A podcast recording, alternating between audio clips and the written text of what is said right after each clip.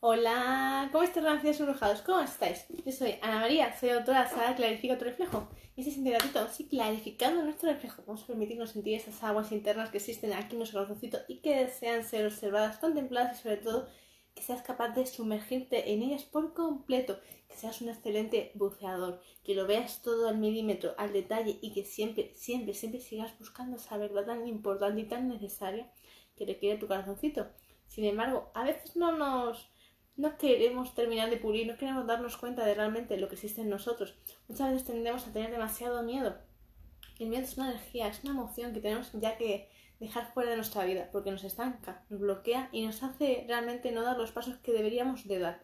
Insisto, hace falta ser un excelente bucanero, un excelente marinero, sobre todo un gran buceador y sobre todo un gran explorador para darse cuenta de lo que en uno existe y tener sobre todo esa gran valentía, ser un gran valiente, un osado, un osado ante la vida, para darse cuenta de lo que realmente yace en sí mismo, es el mismo mismo que existe en el exterior, insisto.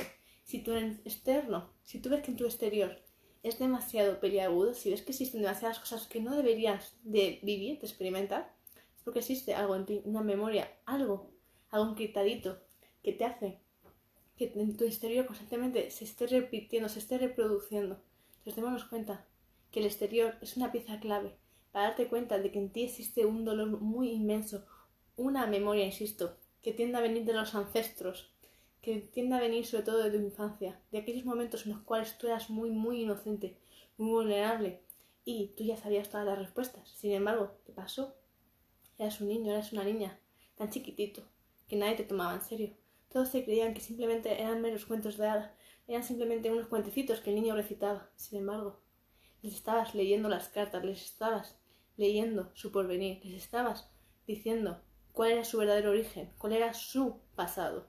Sin embargo, nadie te tuvo en cuenta, nadie escuchó tu voz, esa dulce, esa tan llena de energía, tanta alegría rebosaba en ti. Sin embargo, hoy ya eres un adulto, ya eres un hombre una mujer hecho y derecho, que realmente se permite levantar su voz, alzarla ante el mundo y decir bien, bien claramente que tú, tu corazón, es quien habla y quien canta, es aquel que baila, que danza entre las nubes. Es los que, el que constantemente se está permitiendo darse cuenta de lo que en verdad existe en sí mismo y se da cuenta de cuál es la verdadera verdad, aquella que ningún adulto te va a decir. Siempre te la va a negar, te la va a cuestionar, te va siempre a intentar el darle la vuelta que haga falta para liarla, para realmente no darte cuenta de que todo eso que tú estás sintiendo, estás percibiendo, estás observando, estás comprendiendo, estás entrelazando creando tu super puzzle todo es cierto. Esto, insisto, ningún adulto te lo va a decir. Y cuanto más mayor, más avanzado en edad, peor. Aún menos te lo va a decir, te lo va a negar. ¿Por qué? Porque resulta muy doloroso darte cuenta de realmente cuáles han sido tus fallas, cuáles han sido tus errores de vida y cuáles han sido tus trapos sucios, por así decirlo. Cuesta mucho, delante de tu nieto de tu nieta, decir esto lo hice yo, esto no lo hice, esto yo lo sabía y me tapé los ojos, miré para hacia otro lado. Eso es muy duro para un adulto ya en avanzada edad, reconocer todas sus fallas, insisto. Y hasta que no lo hace el nieto o la bisnieta, o tal, depende del sexo que tengas, no se va a saber la verdad. Porque somos ya la siguiente generación de la siguiente, la que nacemos con las agallas ya bien creadas, para darnos cuenta de la verdad que nos está afectando a nosotros ya de forma ya impresionante. Y cuando ya sacamos nuestro poder personal y sacamos ya a la luz todo, absolutamente todo lo que los adultos se han callado por tanto tiempo, insisto. Entonces, a lo largo de mi saga, clarifícame tu reflejo, vamos a trabajarlo mucho. Vamos a trabajar mucho el tema de los ancestros, vamos a trabajar mucho las memorias familiares, mucho las memorias que existen en el alma. Vamos a trabajar mucho, insisto, porque es necesario empezar a limpiar, es necesario empezar a sanar nuestro corazón y uno debe indagar, insisto, muchísimo. Por tanto, somos los nacidos embrujados, los que removemos cielo y tierra para sacar la verdad, para sacarla a la luz, porque ya va siendo hora de que esa casa de 500 años, ya con ventanas y puertas cerradas, todavía acumulándose el polvo, la mugre todo, se empiece a limpiar. Ya va siendo hora de que todo se limpie, que esté cristalino, que se vea nítido y no existan más mentiras tapadas en el tiempo, que esas mentiras, aunque no te las digan, tu corazón te las delata, te las hace vivir en tus carnes, en tus experiencias de vida, para que al fin alguien osado, alguien valiente se permita remover toda esa mugre y hacer que el corazón al fin se vuelva limpio. ¿Por qué? Porque tu corazón es inteligente y sabe que antes de que tú tengas una siguiente generación, en ese árbol ya has sufrido demasiado. Demasiadas almas han sufrido, demasiada penumbra, demasiada penuria. Entonces, ya te han elegido a ti, que eres fuerte, eres valiente y eres usado. Y tú te has caído 50.000 veces y más que te vas a levantar. Y te vas a caer muchas más. Pero sabes, cada vez que nos caemos, nos levantamos el triple de fuerte. Por tanto, cada lágrima que soltamos ante la vida, ante la frustración, la rabia, el enojo, el dolor contenido, esas lágrimas son las que nos liberan, son las que nos hacen darnos cuenta del peso de la vida, que nos hacen ver que tantas cargas, tantas mochilas hemos llegado a tener, a llevar, arrastras.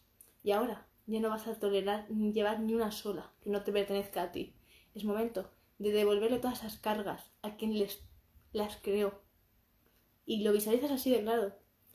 Observas a esa persona porque enseguida, en cuanto coloques tu mano en el corazón, te permitas sentirlo y llamar a tus arcángeles, le vas a decir, esta carga que siento aquí, tú ya sabes cuál es. Tú sabes cuál es, sabes a cuál me estoy refiriendo entrégasela de nuevo a aquella persona de mi clan familiar que le pertenece.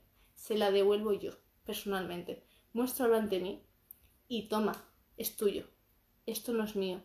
Tú quisiste que fuera mío, pero no es mío, es tuyo y te pertenece a ti. Por tanto, todo te lo entrego a ti. Y vas a ver su rostro, vas a sentir su energía y vas a ver su cara de arrepentimiento. Lo puedo garantizar. Pero para ello hace falta mucho clarificar tu reflejo y estar preparado. Primero, tener clara la visión, ser capaz de realmente adentrarte en tus memorias internas, desarrollar tus dones y conforme vayas desarrollando tus dones, te vas a permitir realizar estos ejercicios cada vez con más nitidez, insisto, porque de buenas a primeras, si aún no has desarrollado, de todos tus dones, te va a costar, te va a resultar bastante difícil, pero conforme te vayas tú relajando y calmándote, entendiendo cómo funciona todo en esta vida, vas a permitirte abrirte a tus dones y vas a poder hacer estos ejercicios intensamente y vas a saber cómo hacerlo, ¿vale?